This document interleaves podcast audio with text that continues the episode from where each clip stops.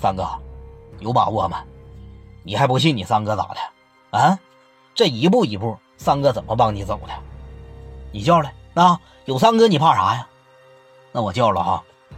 电话啪的一打过去，红颜呐，旭东，呃，来趟二零二九呗，香格里拉啊，有点事想跟你聊聊。行，我知道了啊，这就过去。好嘞，啪着一撂下，三哥，你咋谈呢？说你看，你不说张红岩一辈子重义气吗？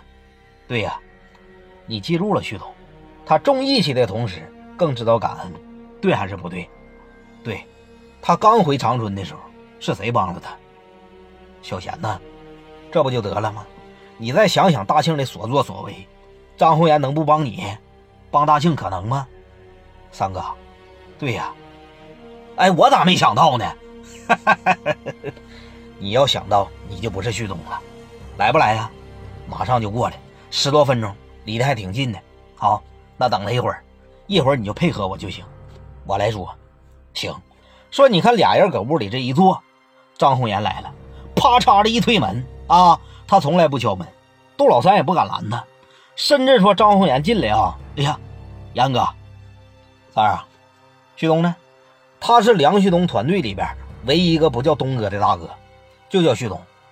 往屋里啪嚓这一进，旭东，你看三哥搁这呢，嘎巴这一过手，红颜，红颜来了，说旭东都想你了，想我了，咋想我了？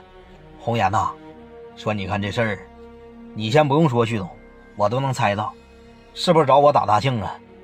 我打不了啊，你也能知道。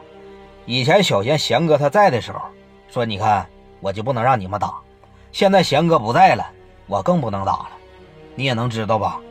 我知道。说你看红颜，旭东啊，咱俩是哥们儿，你别让我红颜做为难的事儿，我做不了。